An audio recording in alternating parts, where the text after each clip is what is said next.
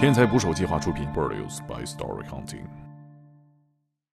其实拍的挺烂的，超级烂，好不好？但是如果你愿意把拍电影的故事拍成电影，我相信我们有能力帮他找投资人。你们不是跟我开玩笑吧？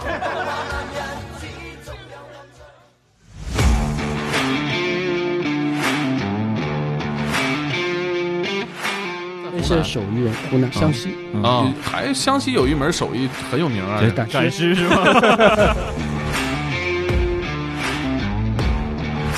老子出去了，我挣钱去了，我也比你们多。我三十多万车，我停进去，停在最显眼的地方。其实是让你们看，哎，看我车。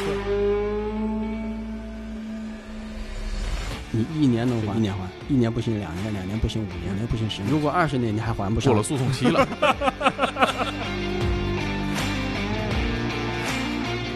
那我的粉丝五六千都是鹿晗的粉丝啊。鹿晗也是说他有，甭管真的假的，这稀里哗啦来了就是。看完之后看了一个月，终于看完了，如释重负，跑到楼下扔到垃圾桶里。看人家捡了他还看，把他撕了。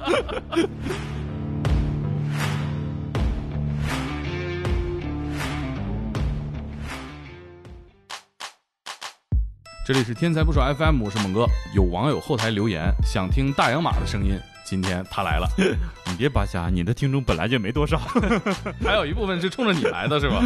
啊，我很喜欢的记者作家杜修齐，大家好啊，对，他他有一篇。大稿叫《一九八六生死漂流》，特别好看。对，那都很久之前了。对，经常有人请命，想让他拍成电影。对，到时候看天才捕手都帮帮忙了。看完那篇稿子，我觉得如果拍成电影的话，情节感特别强，难度也很大。对，有特效，有外国演员，是吧？对，猛哥帮着呼吁一下，帮着大家忽悠忽悠啊。还有一个朋友啊，就是今天我们的嘉宾，纪录片导演张景。大家好，我叫张景，拍纪录片的。张导拍过一个特别的纪录片。叫寻找手艺。张导这个纪录片是在 B 站上引起反响的。这个 B 站这帮小孩是怎么被这个手艺人题材感动的哈？我其实觉得这就是最特别的地方。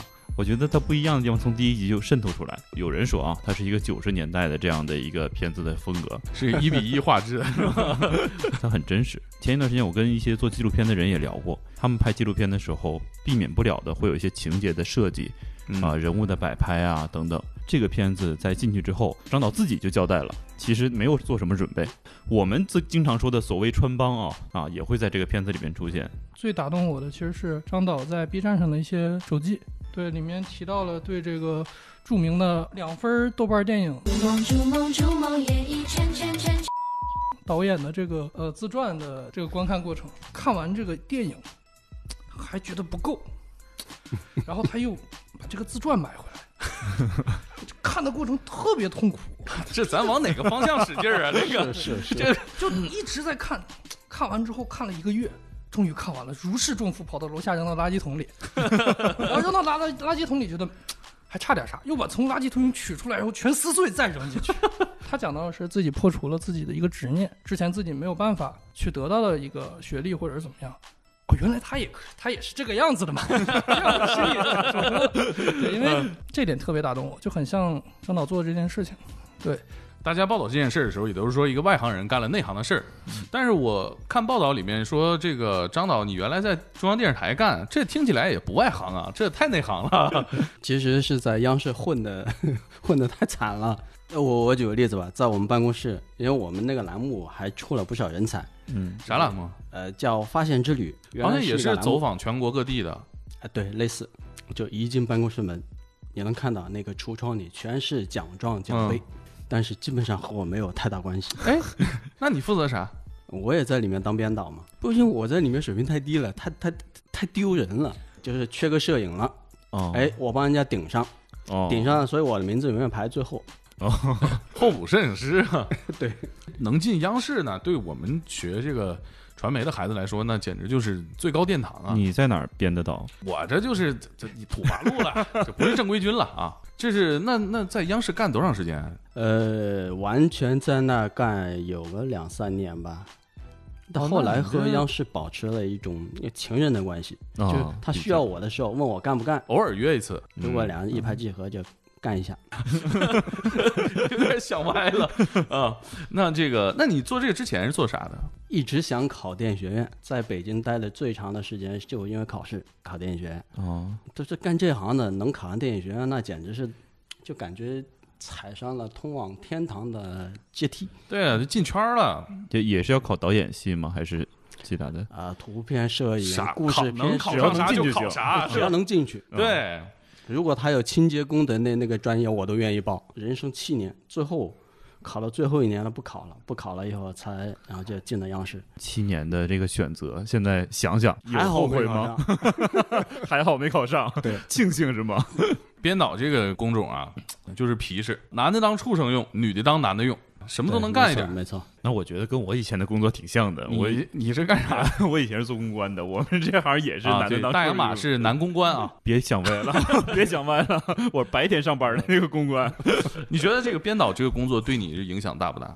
影响挺大的，因为在央视干完以后有一种不服气，这种不服气也从是也是从那个考电影学院考了七年延续过来。一直到刚才你说那个，我把那本书撕了，一直到那个两分的那哥们儿，我太感激他了。哪个哪个两分的哥们儿？我好像眼脑子里边。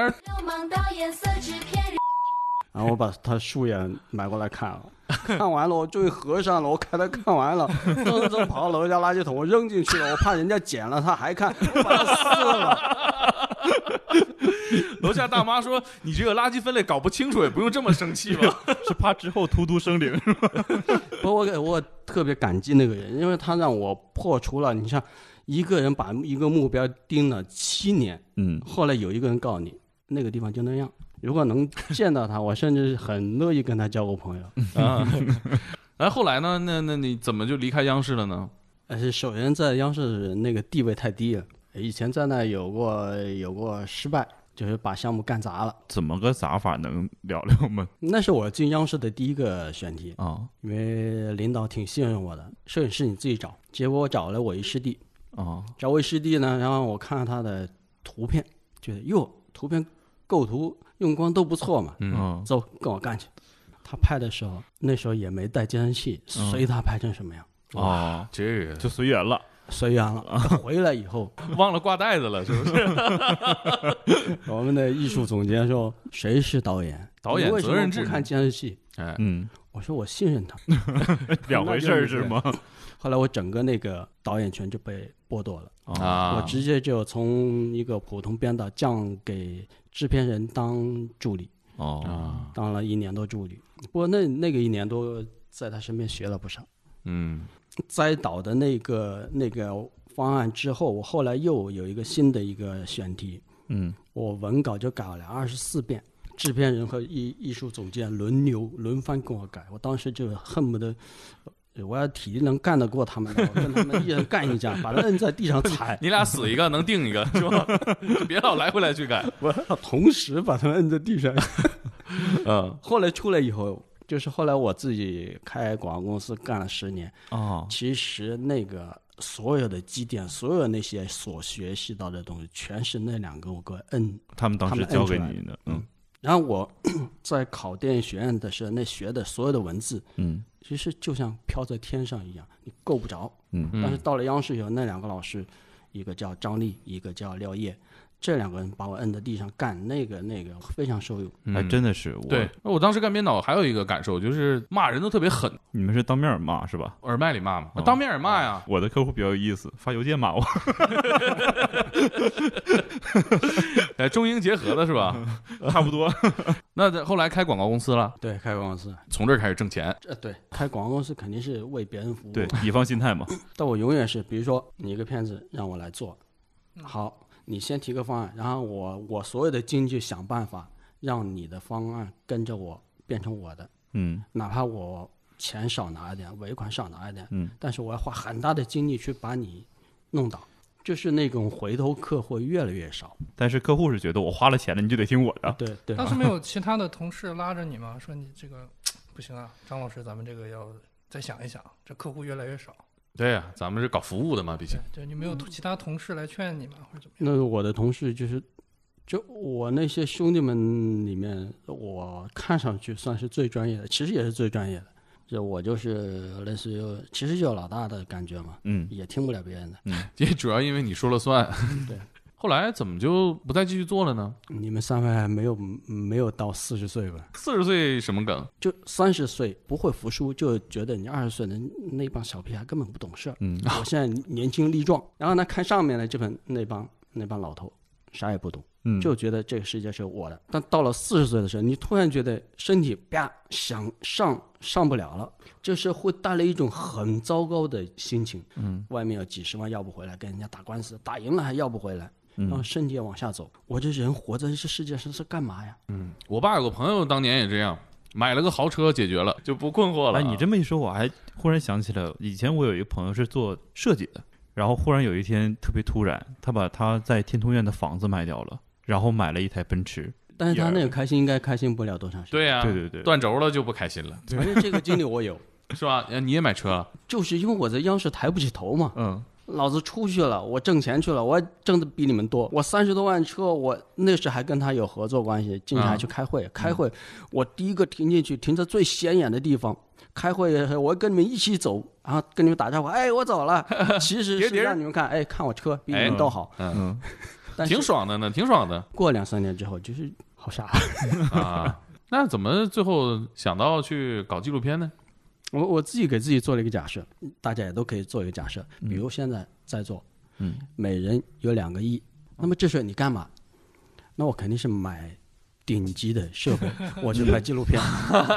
梦还是在这儿，对，梦还是在这儿。哎，说到这儿就挺好奇的，就是啊，怎么就选择到了这个这个选题？我当时就要做这个东西。当时不是有《舌尖上中国》吗？啊，我们就来一个指尖上的中国，搞手艺啊。找选题呢，是当然是出于我自己的一个兴趣。我小时候是有有那种偶像的，十来岁之前，我的童年里面从来没有见过什么歌星、明星这些，包括政坛明星，什么都没有。嗯，在我我的印象中，我我的偶像就是村里的手艺人，因为他除了要干普通人要干的农活之外，他还得会门手艺。比如我印象最最深刻的，他可能比我大个十来岁、十多岁。他这个人叫张华国，专门画画的，画那些扎纸人那些。嗯，先用白纸糊上，然后在上面画画。嗯，我我觉得他画的太好了，挺崇拜他的。所以那些手艺人，湖南湘西啊，也还湘西有一门手艺很有名啊，赶赶尸是吗？不是这这正好湘西人这有这事儿吗？这湘西也很大很大。因为这两个原因想着拍这个，对，然后就出去了。你刚刚提到那个《舌尖上的中国》，嗯，没想着拍美食什么的，那已经有人做过了，而且在做主流的那个那那个套路。嗯，我也在央视干过那么多，我从来、就是、认识陈小青导演吗？认识。我我到到北京来还是因为他一句话呢。哦，是吗？哦、我我我去过西藏，有个叫墨脱的地方，我徒步进去的，嗯、徒步进去四天，徒步进去出来四天，拍了一些东西。然后但是没人要，哦、我在网上，那时候零零一年，很早了，二十年前了啊。然后有个叫陈小青的留言，他说：“要不你来北京吧，我看看。”他说：“我是在央视工作的。”就这么，我到了北京。当时我并不知道陈小青是谁。到了央视媒体中心，一进去，我说：“我找陈小青。”然后其他几个工作人员全部哇，眼睛全看着我，嗯。这小子怎么直呼其名啊？然后办公室里面有个黑黑的家伙，手一抬，谁找我啊？我在这。但是你是跟他当同事吗？没有，但他一句话就伤害了我了。我的自尊心太强了，我他让你来还伤害了你。后来我才知道，嗯，比我在大学学的那些名片都是他手下的人拍的，比如说孙增田啊，这些都是他的手下的人。我突然发觉，哟，我仰慕的那些人都是你学生啊。后来。他看了我的素材，他的原话是：“这个小兄弟，你拍到的东西我们都拍到了，我们是专业的大机器，我们没拍到的东西你也没拍到。”哦，他说：“如果你愿意，你到我这儿给我做个编导。”我当然不愿意了。我当时想：“嘿，你把我请过来是合作的，现在让我给你当编导。”二十年前，你这心气儿很 很高啊！对，嗯。后来我跟他当过一次，跟给他的手下当过一次摄影啊。我聊起来这事，他恍然有些印象，但是他对我印象是肯定深刻的。我到北京，因为他要来，他一句话把我忽悠来，然后见到办公室，我见到看到那些神人，又全是他的学生，有点吓着我。那这从何干起呢？主流他们是怎么干，我就不怎么干。首先是一种叛逆，还有就是，就是我要真的去按那个套路，我肯定是肯定不行。反正跟他们反着来就行。呃，但是你这个任性的角度说，一定要反着来，还是挺冒险的。是挺冒险吗？全赔了吗？电视台全拒绝了吗？那那咱往前倒，那钱从哪来的？就卖房子，卖了一套燕郊的房子，不是北京的房，也是具有很高的增值空间的。我买的是四千三一平，卖的是五千八一平。这好像 现在卖可 卖完之后，半年之后就变成两万多了。这你完美避开了它的升值空间啊！是啊啊！哎，那那那么把房子卖了，家里边的人会不会？当然不会跟他们说我会失败呀！啊，如果知道会失败，这我四十多岁的人了，本来就就活得挺郁闷的。就等一年再卖。我是想这个片子。我我在各个电视台也多少认识一些人，嗯，我当时出发前就已经有有三个人约我的片子了，一四年。啊，说哎，哎呦这个想法挺好，将你片子到我我们这儿来，多少多少多少多，我当时算了，哎，每家十万，就算十万，甚至有一些能到二十万、三十万播映权，嗯，全国三十家媒体，我至少能搞定十几家吧，我想就保守一点，我也一百多万，嗯，我只要投多少啊？投顶多也就一百来万嘛，房子一卖就这么干。但你这么算，确实是挺乐观啊。是啊，后来我一拜把子兄弟还给了我五十万。这猛哥啊，我缺个这样的哥们儿，我缺个这样的项目。接下来就是找人了，传团队呗。对我，我找了几个专业的、职业的，跟他们聊了。但是，比如我因为家里两台车嘛，我把我那台好一点的车，就那三十万的车留给我老婆。嗯。呃，他只会开自动挡，我开那个破的车。嗯，那大众是吧？对。然后这摄影说：“哦，这怎么能行？啊嗯，像我们一般出去，那都是至少要两台霸道。嗯嗯，进山什么的，是他说，而且你还到西西边去，你至少要两台。对，而且必须要霸道。算吧，换人。那我就找我最顺手的人，就找我助理。一起上路的这几个哥们儿吗？扎鼻子那个哦，摄摄像，那还缺个人。摄像，那咱说。这哥们儿是专业摄像，他是给我干了七年的助理，哦，什么都懂啊。就光我们两个不行啊，我得给我助理再找个助理，有个叫玉潘的啊。我在香格里拉拍片的时候，觉得这个小伙子人又帅气啊，特别有文艺气息，我挺喜欢这个小伙子。然后他也很有兴趣，第二天、第三天直接飞到北京了，就奔着这份心也可以了。他原本是干啥的？他原本是香格里拉的那个客栈里面的。运营者，运营者干客栈的那都是人精，人精，人精，三教九流都能摆明白。对，这其实我觉得他这个能力干编导，或者是出去外拍挺重要的。是，那你们三个人了，现在他们俩当时都没有驾照，我一个人开车也累了。好，我还缺一个司机，哎，然后这个司机的刚好呢，他还会拍照。那么我当时在北京最好的兄弟叫何思庚，啊，我跟他们一聊，他刚好那时候刚辞，就是刚辞职，其实还没辞，我这么一说，嘿，辞，您推了他一把，推了一下。他他原本干啥的？在中关村啊，一四年的中关村已经往下走了，嗯，所以这几个人都没有关上门问说你到底要干嘛。何思庚就说你干什么我不管，嗯，你需要我的时候，作为好兄弟我就上，安排的工作也不复杂。对，就给我主要是开车，开车。他自己有一台相机，哎，你爱拍你就拍啊，给我们拍剧照。什么叫剧照呢？你自己百度找，因为是好朋友嘛。嗯。所以我说我每天的开销钱我放你了。嗯嗯。哦，还管账？那这个路线是怎么定的？就是要拍哪些，怎么走？路线我是从很多杂志里面，这个杂志有三百多斤，有将近三百多斤。对啊，论斤腰的这是。哎，对。然后加起来有两米多高吧。我会比较好奇，就比如你买到一本旧杂志，那旧杂志上面会提到一些手艺人，会提到一些有趣的地方。对。但是时过境迁，这么长时间过去了，我们走去哪有啊？拆了 啊！所以，所以在片子里边很多次扑空都是因为这样的原因，是吗？我从杂志里面是找了一万多个的。哦。一万多个，然后再我再会回到网上去核实一下。如果网上都搜不到这个点，估计再看杂志，你要九几年的，那那基本上就就放弃了。嗯，所以最后就只剩一千多个了。一千多个也非常非常非常多呀！一千多把地图一摊开，人家画条路线嘛，啊，然后就把这穿一条路线，你不能说啊就是来回瞎蹦。嗯，所以你们是按照这个路线开到哪儿，就按照你们这个拍摄地图，对，边走边看，对。最后在路线上其实只有三百多个点，三百零五还是三百一十几？那也非常非常多呀，基本环游中国。对我看比较大的点有西藏、新疆、新疆、新疆、西藏、云南、云南、广西，就是二十二个省，一共是八十八个区域。到最后一共拍了一百九十九个人。那第一个让您遇到拍摄的特别成功的是哪里？嗯，你这个问题一抛出来的时候，我想到是英吉沙的小刀。我有印象哦。我那把刀真的是多少多少钱一把？我看弹幕说一千多一把。我把我拍的那五把都买下来，一百五一把。那个我我有一个细节我印象特别深，那哥们儿在那儿呃一下午就锤这几把小刀，铁屑溅到眼睛里了啊！是自己这是薅根头发呀还是什么呀？拿拿那个东西刮一刮，刮下来了就。屋顶那个遮阳棚，它不是芦苇做的，把芦苇揪了一小边下来。把眼皮掀起来，在那刮刮刮，把铁屑子这么刮出来，太生猛了，太生猛了。他们家人都在旁边干其他的活吗？没有一个人感到很惊讶，就是我们三个人感到很惊讶。赶紧，所有摄像机咔全开了，全怼着他。我们看他很紧张，很恐怖啊。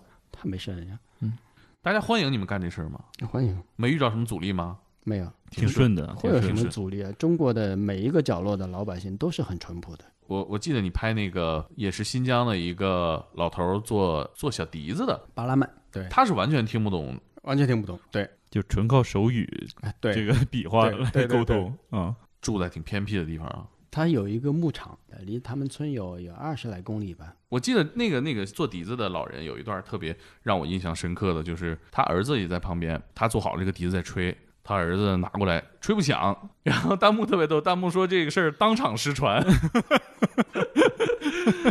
就是没有人再会了，他们全家就他一个人会吹了。对我以为他们家他儿子怎么着也能吹响吧？对啊，我没想到我在拍老爷子的时候，他儿子居然也有兴趣，拿起来就吹。我当时我天了，你也不会吹，我赶紧把镜头扭过去，把他拍拍下来，当场失传。我看片子的时候，印象最深的是做陶器的那个部分，还是叔侄两辈人，对啊，开了两家店啊。叔叔做的方法和侄子做的方法，就是制作方法差不多，但是销售方法是不一样的。对，其实说实话，那种很有民族特色的那种陶器啊，真的是拿到商场里边卖，他可能卖你几百上千都可以卖得到。但是在那儿，当时那个人说，这个东西我卖两三块一个，然后没有人买，卖给旅游客，我卖他十几二十块，不好吗？这样，它的总量下去了。收益还是受影响。他没说收益，他说他留在这个世界上的淘气越来越少。我们这代人都死了，做淘气的没了，这就没了。啊，像这样的人，他不会考虑去收个徒弟啊之类的，还是没有人跟他学这事。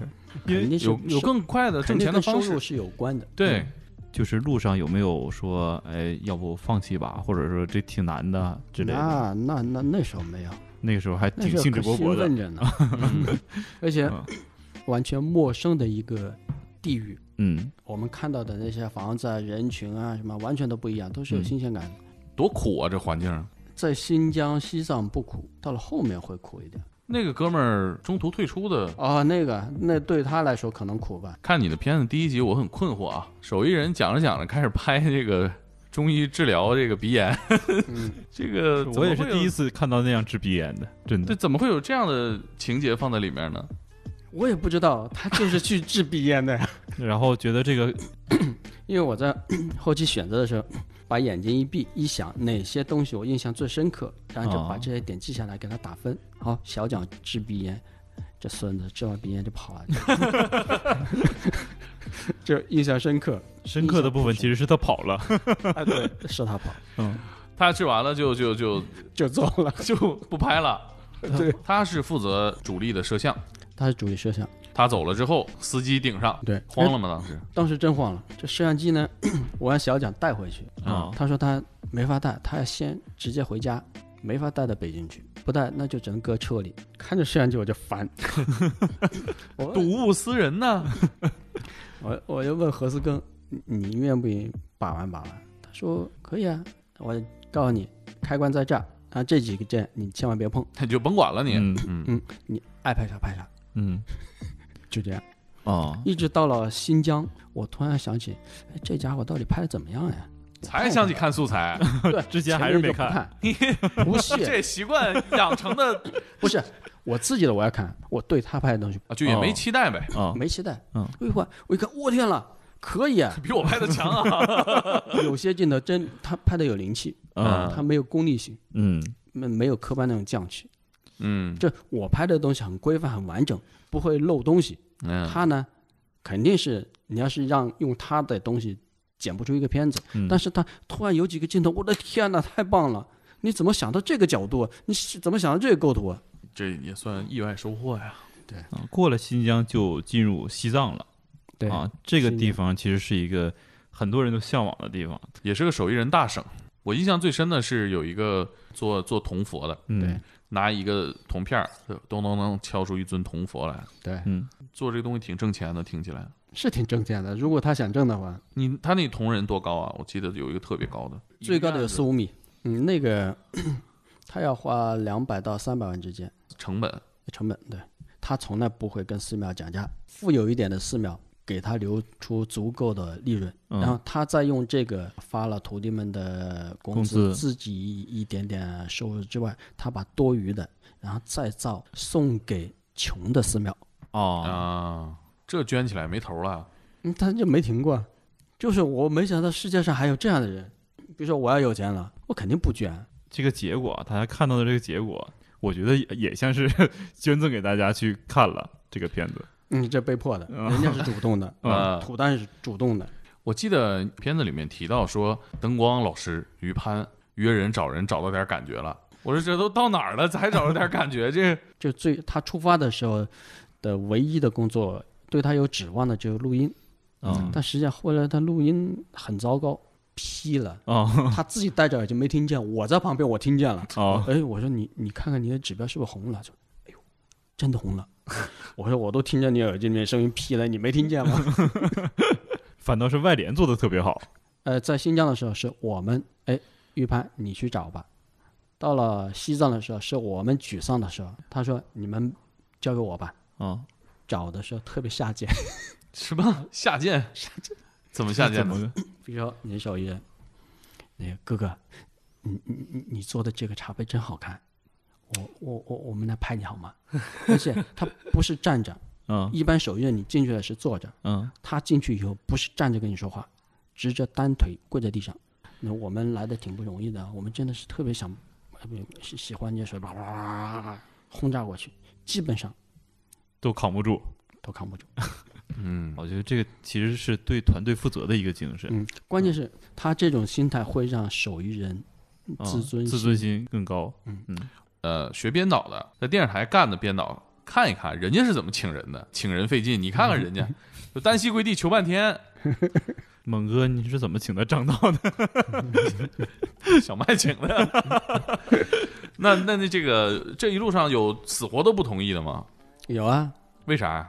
呃，只有一个，在西藏的时候做有一个做陶的，后来我们找了一个高中生给翻译了，啊，原因就是以前县里面的电视台报道过，嗯报道之后呢，被另外一个县的人学去了，啊，放在偷学了。放在旅游景点，他重新也在做冒充，这呃是有这风险啊。嗯嗯，所以再再看到摄像机一概拒绝。啊，嗯，那你们这一路其实拍每一个都涉及到这样问题。如果真的有一定技术壁垒，你们拍这么全乎儿，人家肯定也做真有技术壁垒，他也不会说呀。不会让你们拍了就。不是手艺的一般技术壁垒，你看见，但是你偷不着。啊，就是它都在细节上。他比如说我要调整哪个细节，我不会跟你说它有什么用。对对，啊你也不会注意。比如这次 我拍《寻找手艺三》的时候，打浆糊，嗯我就看着他打，整个过程我就拍人，就是倒点水，倒两次水，然后不是这样嘛。但是他带了一个学生，打掉几十斤了，打不出来。愣是不会。很多手艺是年头熬出来的，对，就像做饭一样。适量。适量。这个嗯整个过程基本上就是一个点一个点，其实赶得很密集嘛，对吧？对对对，有没有哪个点是你想在那儿多待一天的？所以后面遇到一个很大的麻烦，缺乏全景。嗯，啊，忘扫一些空镜了，呃，对，呃说白了就对对，多扫点这个环境的空镜。对，人你剪的时候也能区分出来换地方了。所以到后期很难嘛。加特效，这一个地图一个地图走。是我后来加特效来被看出来了。这是说到这儿，那你每次拍之前有脚本吗？嗯，当然没有，因为我都不知道那个人长得什么样，他会不会在，就是工作单也没有，没有需要什么样镜头也没有，也不会踩点儿，旁白也没有，不踩点都没有，啥都没有。那你们两个机位咋分工啊？反正就互相看着点，景别错开就行呗。我不管他，你 你们俩太任性了。如果没有你，我一个机位可以啊，也搞得定。你帮我添彩就行 啊，没你我也不怕。就是你拍的时候都做好了，就一个轨道剪。对，你那轨道用就用，不用拉倒。对，纯 freestyle。嗯，我看你们没少蹭饭是吧？哦，蹭饭那个对，拍到哪儿蹭到哪儿。这是预判解决。哥哥做饭好香啊！哎，哪有那么婉转？比如说西藏修房子那个，嗯，就说那个他说我们那个周边中午也没地方吃饭，我们能不能就在你们家吃饭呀？直接嘛，太直接了。我记得有一个细节，也是一个手艺人啊。旁白说，本来这个是要拿石头去磨，拿刀子呢会快一些。嗯，为了怕耽误我们的行程，他改用刀子。提前让我们拍到，弹幕说怕你们留下来吃饭，赶紧做完好送走。哎呀，还有一个细节就是拍到那个做纸的老奶奶说到啊，你这个纸我们会买一些带走。啊，然后老奶奶直接就把两摞纸拎出来，就站在这等你。啊。啊。当你说我我先拍你，然后再买纸的时候，其实老人是有点犹疑的，他理解错了是吧？他理解是你不买了，他怕我们不买。啊，后来就一直惦记着这个纸的事儿，弹幕里边啊，然后了有在车里有个镜头拍到纸了，那你们这一行没少买东西啊！我听到这儿买了好多样了，买了很多。是啊，就是买的这些东西呢，后来都怎么办？大部分送掉了。啊，你说咱按现在经营这个 IP 的角度想哈，你到哪儿每个地方多买一点，多囤一点，嗯，当时价格谈好，节目宣发的时候直接上一个店铺，嗯，抖音上也一发，挂个链接，寻找手艺官方店。多累呀！是真不缺钱，我看你。哎，湖南到你老家了？嗯，去老家拍了吗？拍了。做纸人那个大哥拍了吗？他做的东西不固定。前几年他还发明了一个自动的一个什么什么收割机，全全才啊！发明家是吧文理科都行啊。他很忙，是因为出名了很忙，还是？呃，反而他现在在村里地位不咋地了，因为他挣不了。现在的这政治环境，他挣不了太多钱啊！大家都是觉得这个人聪明反被聪明误了，就老做一些不正业的事情哦。嗯，中国的乡村啊，这个观念就是特别普遍。你如果有一门手艺，踏踏实实干这事儿啊，比如说你是瓦匠，对吧？你每天造房子，会被人尊重。对，嗯，对。但是你如果今天干瓦匠啊，明天搞直播啊，对。搞直播你要能挣着钱也行，嗯，你要是搞直播还挣不着钱，新鲜的事情意味着它肯定还是有风险，它的风险就在于你的结果到底是什么样。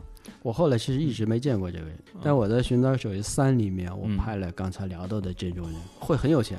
嗯，他是搞那个城市景观雕塑的，很挣钱的，各种雕像，建个公园啊，往里放个铜像什么的，假假山假石这这些，那都不止好几万了。结果这哥们想干嘛呢？他想给自己手艺升级，他要用机器来搞。全世界没有现成的三 D 雕刻，然后他自己要发明一个机器，然后这十几年就在发明这个机器，他也做出来了，最后就从有钱人变成穷人了。机器做出来的活没了，活没了。嗯，我在想，张导，就是你刚才说你村原来的这个这个手艺人嘛，如果你。能找到他拍他的话，你感觉会不会跟其他的像拍小刀呀这些不一样？呃，肯定肯定不一样，不好把控，因为他是我小时候我的一个偶像，但是他现在又又我后来我其实我几乎没见过他，但是从村里口碑，比如说我看这个东西，哎，好奇怪，人家说，哦，这是那个张华国他做的一个是什么机器？哎，刚开始新鲜，后来没什么用，就是语调里都是带着对他的不屑。嗯，所以我要去拍的话，我我我不好把控。而且我至今没有想去拍它，是因为不好把控，所以没想拍它，还是因为它的题材目前它的现状不符合你的题材呢？我我我没想过拍它，没想过，没考虑过这个问题。就你抛这个问题的时候，哎，这我们以前没想过，我没想过拍它。他没准看了片子还想着怎么没拍我呢？把我忘了这。回家之后是怎么想着要把女儿带出来的呢？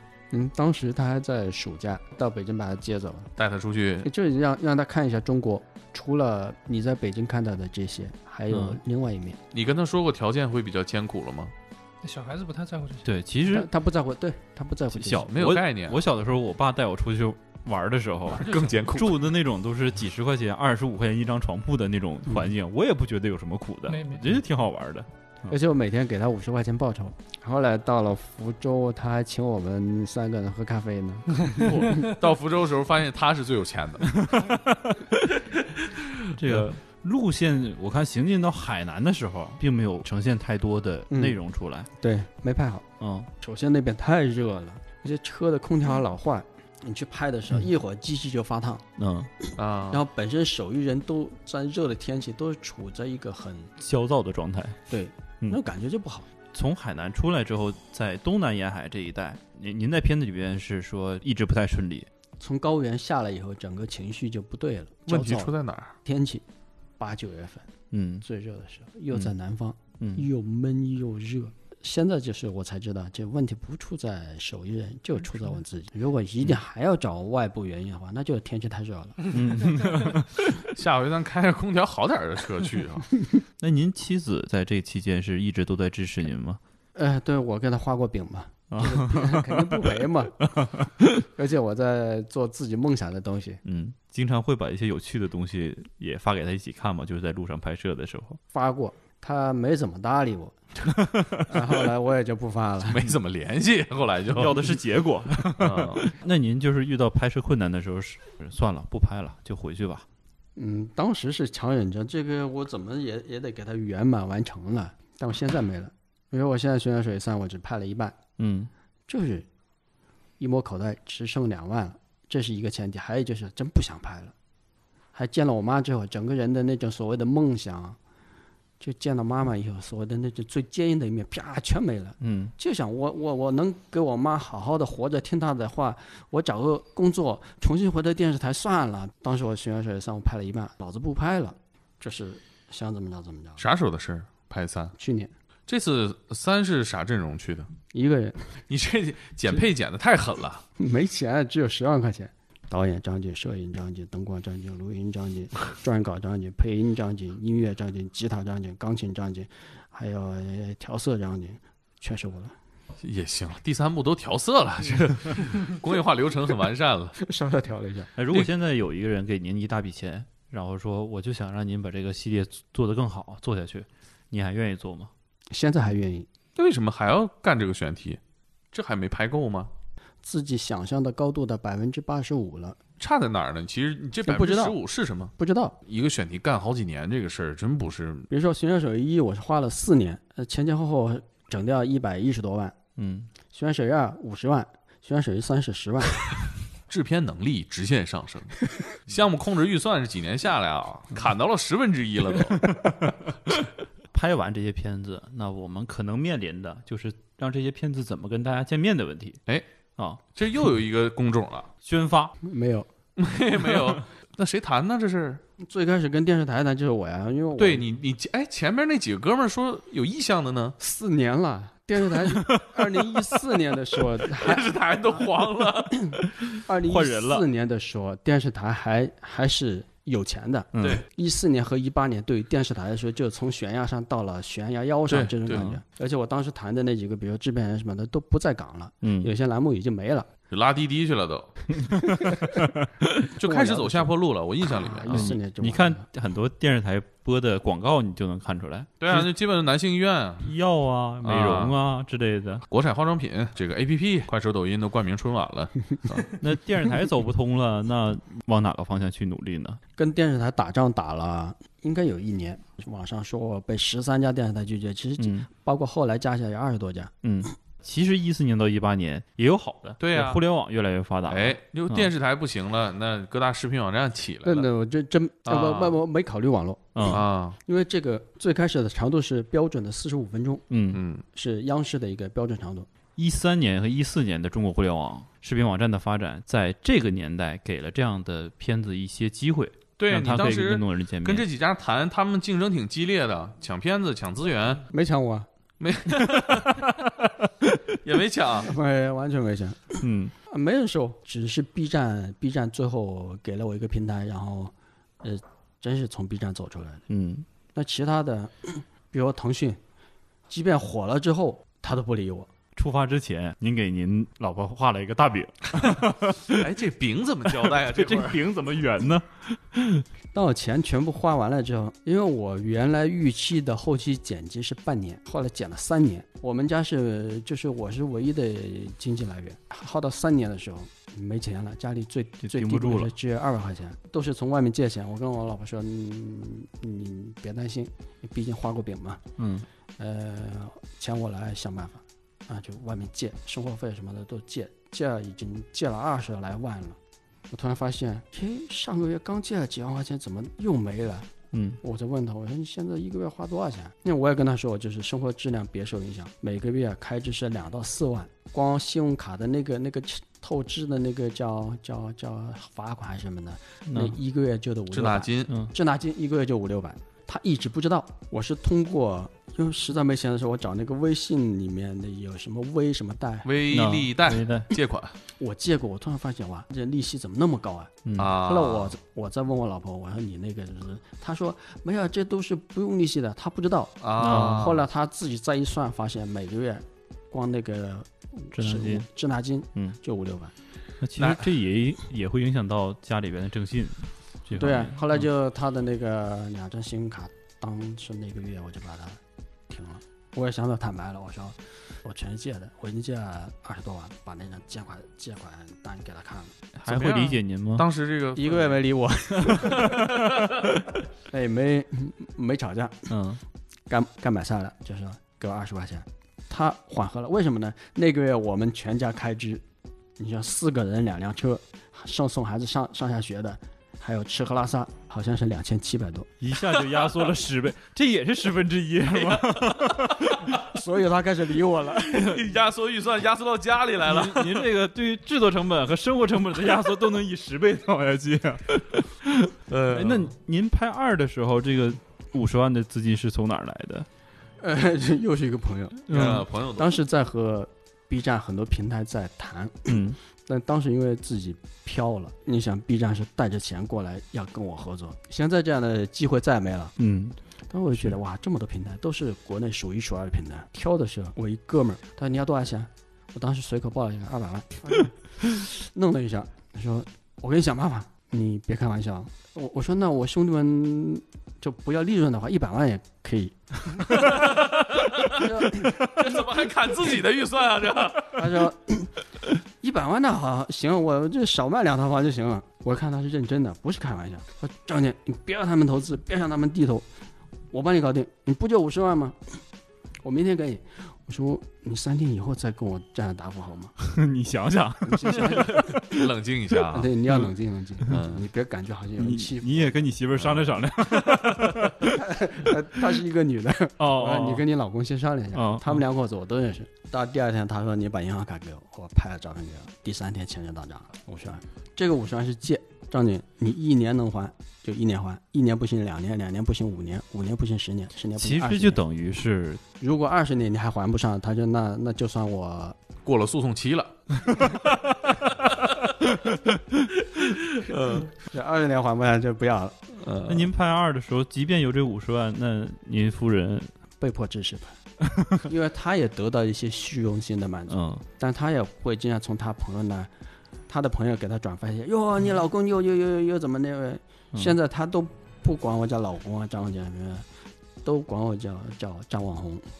张网红，不是你提到一个，那是什么？投资这个我可有点意外，都跟我到了要签合同的阶段。啊，那这个谈的很深入了。那为什么没有定呢？成也我那那那个朋友扮演。我当时我那个真觉得弄好的话，票房一个亿是没问题的，因为当年是头一年出了那个二十二，嗯，对，一点七几个亿啊，后来又出来厉害的我的国，都是钱本身之外，这些机构在后期的宣发和市场的整个口碑营造以及其他资源调动上，可能会要远远大于这个钱的这个因素。我哪会考虑到这个？他约我的时候，哎妈，就没下下文了，这玩意儿 他如果没有我可能都没有那么狂。这一个亿的事儿是他提出来的，是吧？他给我分析，那给你市场预期，讲讲他怎么分析？带两三个人过来，咱们赶紧上院线版。我说那那那这个不行啊，这都已已经减减，趁着裁成十六比九就上，我说那这这样不行，这这这这个我我还得这个业我还他们至少愿意投六百万的宣发，跟我开始算账了，啪啦啪啦，如果最最惨会怎么样，最高会怎么样？他最高是预算到三个亿嗯，票房，给我上了一课，哇，我感觉醍醐灌顶，哇，老子要干起来！你当时应该跟他说，你把六百万给我，我 卖给你，对呀、你不用宣发了，这是最有逻辑的事儿了。六百万拿来，我卖给你了，行不行？他让我赶紧剪个版本出来，他投六百万的宣发，嗯，他要挣富贵大头吗？呃，票房回来以后，他是要先先把宣发费给啊，对，停掉，他对这六百万是完全有信心的，票房瞄准一个亿，其实心里是 甚至可以达到三个亿的。五十万对于三一个亿，就算一个亿吧。对，九牛一毛，呃 当然没有一个签的，就是有意向投投个几十万，就是沾点边的这些，我在考虑要不要从的时候，嗯我那个朋友不拍桌子说，老子这是五十万多大点事儿啊！其实我我我去年看到一个全年票房倒数一百名的这么一个 list，它它其实有很多片子是有公益性质的，那票房就别说一日游了，票房一两万，嗯，那他那些片子都是怎么挣钱的呀？掏钱。哦，后来我也去看了一些数据，嗯，就是看了一八年还是哪一年的数据，备案的当时中国备案的电影好像几千部啊，嗯，反正最后算下来，能挣钱的好像只有千分之一。是的，嗯，因为备案的数量太大了。是的，即便是你关键是我的片子连备案这一步都没找到。不过呢，我有一个细节我印象很深啊，就是《寻找手艺》在豆瓣上评分八点九分呃，这这 纪录片是，呃，观众一般是会同情纪录片的。那这这是但是但是八点九分的纪录片其实成绩非常好，寻找手艺啊现在九点三分。高的吓人。呃，这个这个是不是代表真实水平的？嗯啊，有情怀加成啊。嗯，我还有一个对这片子的感受，就是弹幕，弹幕的密集程度啊，我之前很难想象在 B 站这种地方啊，看这种片子会有这么多弹幕。你之前看 B 站吗？不看，现在看吗？看一下当时就是有多少人在看我的片子，看一下那个嗯数据，大概点开会有两三秒，那就不看了。不是把张导逼的都开始研究实时监控实时数据了。一二三都其实都算拍完，三算拍完了吗？拍完了，正在啊后期修改。算拍完了。那三有什么计划吗？我三三我完全没有压力，没也没借钱，也没人投，六十六个人，嗯 一人六十六个人资助的，嗯嗯我记得你还提到过，在采访里提到过，你老丈人在这事上掏过钱。对，二二二十万，他把钱给了我老婆，怎么这是第几没没直接跟你？说？没跟我说。这是第几部的时候？第一步的时候，第一步的时候啊，所以那一百一十万，四十万卖房子，五十万朋友资助，还有二十万是老丈人给的。对 这账算挺快呀、你不会搞 搞商务的，这会儿都算出来了。对，嗯现在这个阶段，日常的生活是通过什么样的收入来维持？国家奖励过我二十万，啊、哦，这是什么单位奖呢？国家广电总局奖了十万，后来北京局又奖了十万。国产优秀纪录片扶持，国家有这么一个也。你在哪儿联系到这个？我不能确定是别人推给我的还是自己找的，我不能确定。反正我就报了名，报了名，呃，国家居然认了。抱着试一试的心态，你这个表情太可爱，居然认了。因为这个认了之后，钱居然真打来了。我都不敢相信。那当时也也挺烦躁，我说这是什么会啊？他说是国家广电总局的，我说我怎么没听说过？他说优秀纪录片是是什么表彰会？他说还是有奖金的，我说奖金多少？他说不知道，每个不一样，最少是十万。我当时十万，我感觉我说话的态度都不一样。我说在哪儿？我一定参加。当时因为给我通知的时候我在湖南嘛，挺嗯大热天挺烦的，这么一个电话打过来，我以为骚扰电话。嗯，没白去我说。我我一定赶回来，一定赶回来啊！穿着西装 去，参加了。嗯，那第三部上是准备什么时候跟大家见面吗？有大概的预期吗？应该在四五月份，也许五六月份，不知道。嗯，见面也快了，我听这意思。对，但是见面的方式还没定啊，是在哪 B 站上一传就完了啊？还是这样？是免费回归到最朴素的方式。嗯，回头也让 B 站给推一推，这都免费传了，对吧？那这次他是联合出品方哦，他是愿意掏更多的，但是他要选题权和终审权，这样谈了两个月。最后我片子都拍完了。你平时看抖音和快手吗？不看，不主动看。哎，那那我特别好奇，张导平时都有什么样的媒体接收的习惯？看什么？看哪些东西？花时间在微信上肯定是最多的，嗯，公号。但朋友圈我是基本上每一个人我都屏蔽了。那 你打开是空白的，基本上。对。为什么屏蔽了呢？一看以后，哎，这个人有新鲜事儿，这个人有新鲜事儿，哗哗哗，时间就没了。所在的群也不多，嗯。订阅的公众号也不多。我看你玩知乎，回答问题。知乎那个这些在平台上，这些都是 B 站教我的啊。你要你有一些东西，你除了自己公众号之外，你可以在知乎上啊，知乎上怎么能能能，他们教我，让别人能搜索到你。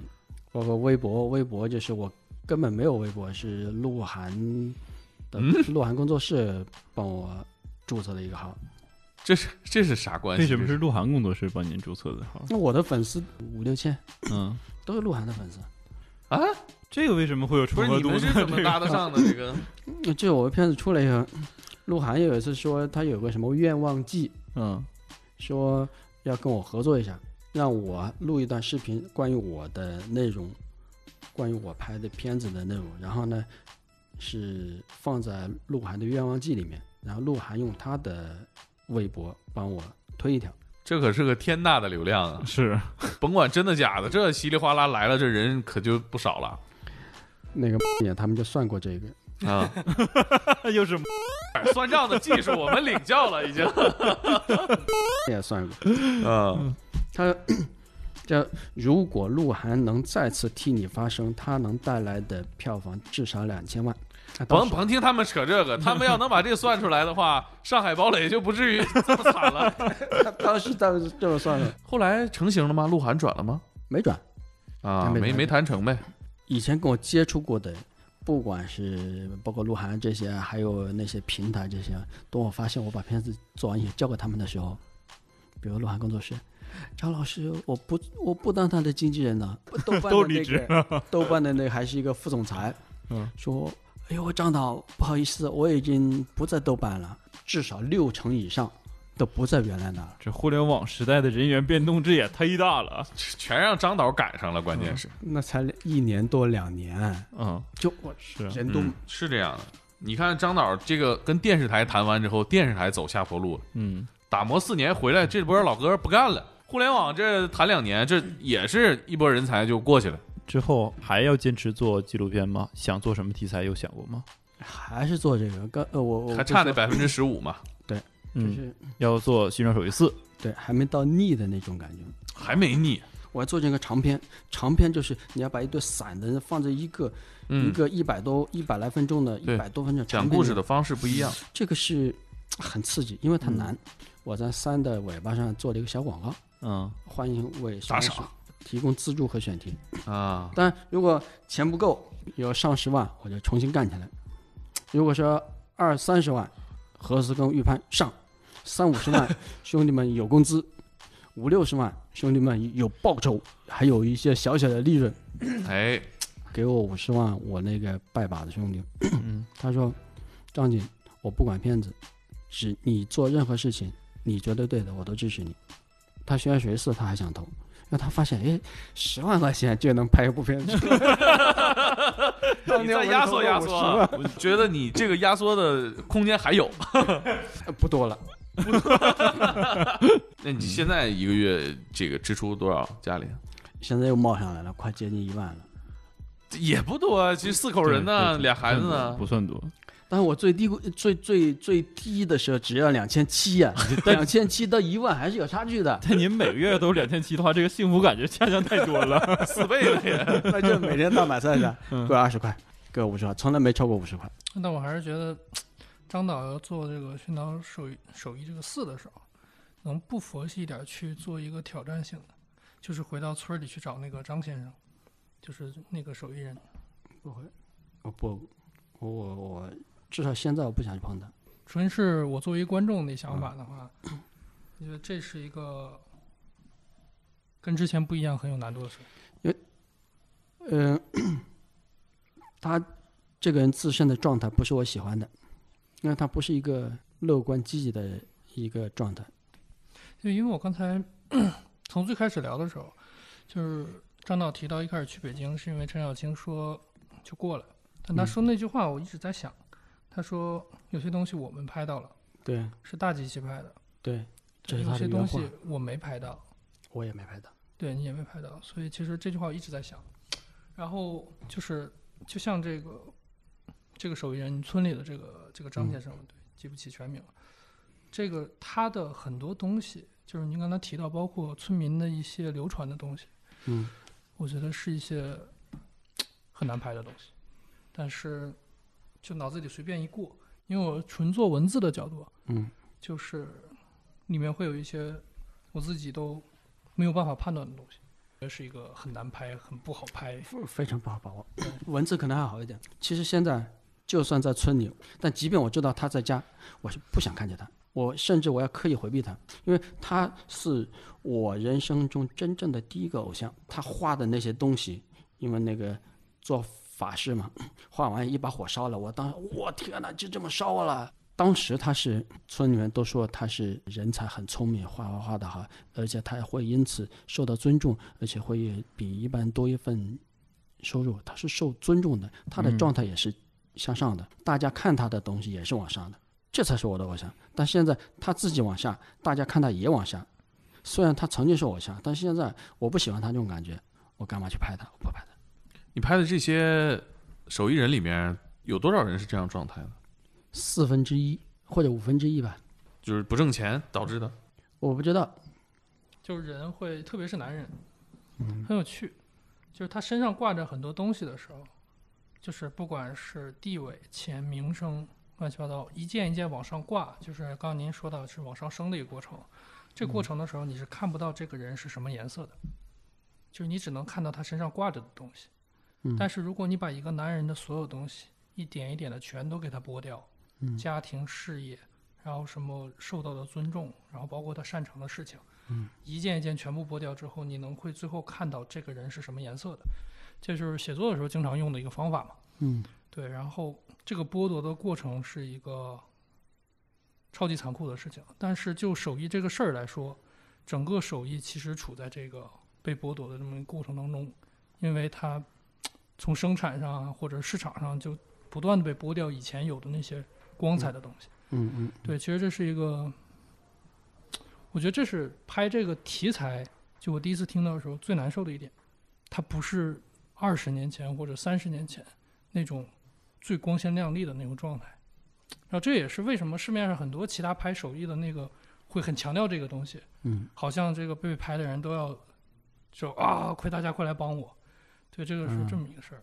在我看来，特别朴实的一个价值，很基本的一个价值，就是你拍了这个东西，你让很多人知道有这么个东西存在过。嗯，对，市场定价它是一个流动的过程，嗯它是个浮动的过程。嗯，我其实觉得他们这些就是小作坊的手艺人，他能在这个定价的过程当中撑下来，是一种幸运。对，撑不下来也是一个大概率发生的事情。嗯很常见的，对，你看，其实纪录片市场，我我自己仅从工作过的角度上嗯感受啊，其实跟这些老手艺人挺像的。你说，咱现在拍个短视频，啥样的不能火呀？是就拍纪录片，看着不像能火的样儿。尤其是你还选这种题材，反倒是让我觉得跟主题还是挺有呼应的。嗯，反正我是我是挺希望你这个片子挣点钱，把钱还上。啊在各种手艺里面，如果咱这个片子最后能挣到钱，算是比较幸运的那一个。这个故事对我来说我还挺欣慰的。就是纪录片挣从不了钱。很难挣钱，很难挣钱，确实。回来再再找点儿聊聊吧。现在这些平台基本上不搭理我了。嗯，今年的环境可能也会有一些影响，但是片子转一转，呼吁呼吁，B 站上打打赏，充充电。嗯，就是看猛哥的了，看猛哥的影响力。我那我得赶紧火呀，这对吧？这个，哎，这些打赏真的是，就最近来说，打赏可能也有个三五千，也不多呀。该投币投币，该充电充电，对，别老下次一定是吧？你现在三，因为没法大面积的评测，我给几身边几个兄弟看了，有骂的，有赞的，不好说，留给市场来检验吧。对，假如这个我们也能参与一下内测呀，发行了，收到了大量的反馈了，咱们到时候再聊聊，嗯，然后看看那百分之十五是什么，嗯，就按照自己这个感觉。对对，谢谢谢谢，嗯。